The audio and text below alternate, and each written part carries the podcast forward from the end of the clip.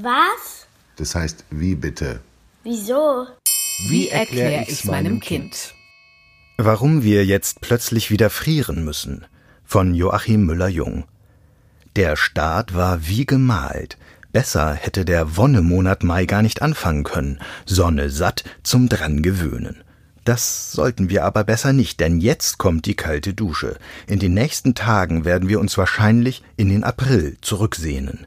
Der war eigentlich der perfekte Einstieg in den Sommer, wohlig warm, mit alles in allem erstaunlich wenig Regen oder Schnee. Jedenfalls war dieser April bei uns im Land deutlich wärmer als in früheren Zeiten, wie der Wetterdienst festgestellt hat. Das wird leider nicht so bleiben. Ein grässlicher Kälteeinbruch mit Regen und Graupel und Schnee und vielleicht sogar Frost soll dafür sorgen, dass Deutschland sich wieder ganz dick einpacken muss. Ganz klar werden viele denken, das sind die Eisheiligen. Die gab's schon immer, fast immer. Darüber gibt es sogar altertümliche Gedichte. Eine alte Bauernregel, die nach ein paar Bischöfen und Märtyrern aus dem vierten und fünften Jahrhundert nach Christi Geburt benannt wurde. Früher haben Bauern ihre Felder so bestellt, dass die Eisheiligen nicht mehr kommen konnten. Vom 11. bis zum 15. Mai passierte es nämlich immer wieder, dass nochmal der Winter zurückkam und die Saat zu zerstören drohte. Ein wiederkehrendes, aber ganz und gar natürliches Muster. Die Meteorologen sprechen vom Witterungsregelfall. Woher dieser mehr oder weniger regelmäßige Kälteeinbruch kam, wusste keiner. Man verbuchte ihn unter dem natürlichen Lauf der Dinge, wie die Jahreszeiten eben auch da der Papst Gregor Dreizehnte zudem den Kalender im Mittelalter von der julianischen auf die gregorianische Zeitrechnung umstellte, wodurch sich die Tage verschoben, kommen die Eisheiligen eigentlich heute auch erst gegen Ende Mai. Also ist es schon sehr ungewöhnlich, wenn nun schon in der ersten Maiwoche die Eisheiligen auftauchen sollen. Und gleich sechs Grad kälter als im langjährigen Mittel. Das ist richtig heftig.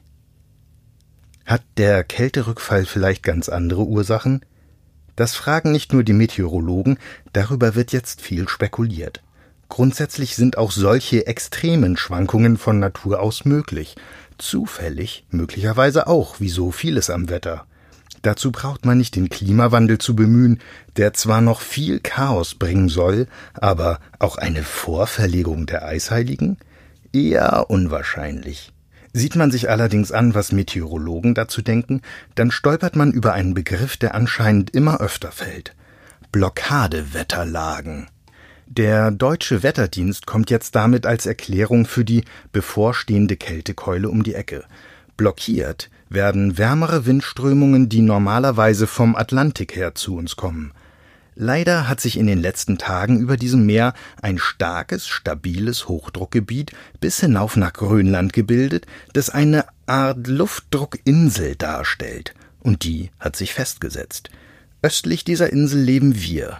Die Blockadelage sorgt nun dafür, dass uns nicht die direkt vom Meer kommenden warmen Maiwinde erreichen, sondern an der Ostflanke der Hochdruckinsel sibirisch kalte Luftströmungen von Norden her. Eine solche Blockadelage sorgte schon im vergangenen Jahr dafür, dass der April ungewöhnlich war. Da allerdings lag das stabile Hoch direkt über uns. Es lag über ganz Mitteleuropa und führte warme Luft zu uns, was zu einem extrem sonnigen und trockenen April führte. Im Sommer wiederholte sich das dann nochmal, wieder wochenlange Blockadewetterlage. Ist das nun Klimawandel oder nicht? Erstmal nicht, denn solche stationären Hochs und Tiefs gab es in der Geschichte immer wieder, auch ohne die rapide Erderwärmung heute.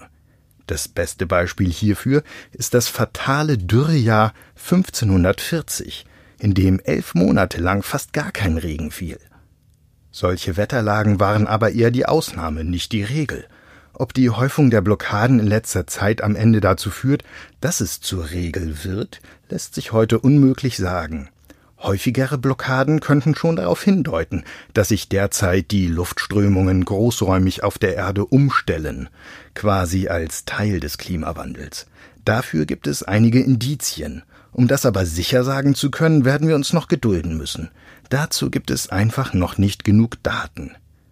Klimawandel oder nicht, Das ist in dem Fall genauso unsicher wie die Frage, ob es sich bei dem Kälteeinbruch bis mindestens zum Wochenende um verfrühte Eisheilige handelt. Richtig oder falsch, angenehm sind die Aussichten auf keinen Fall.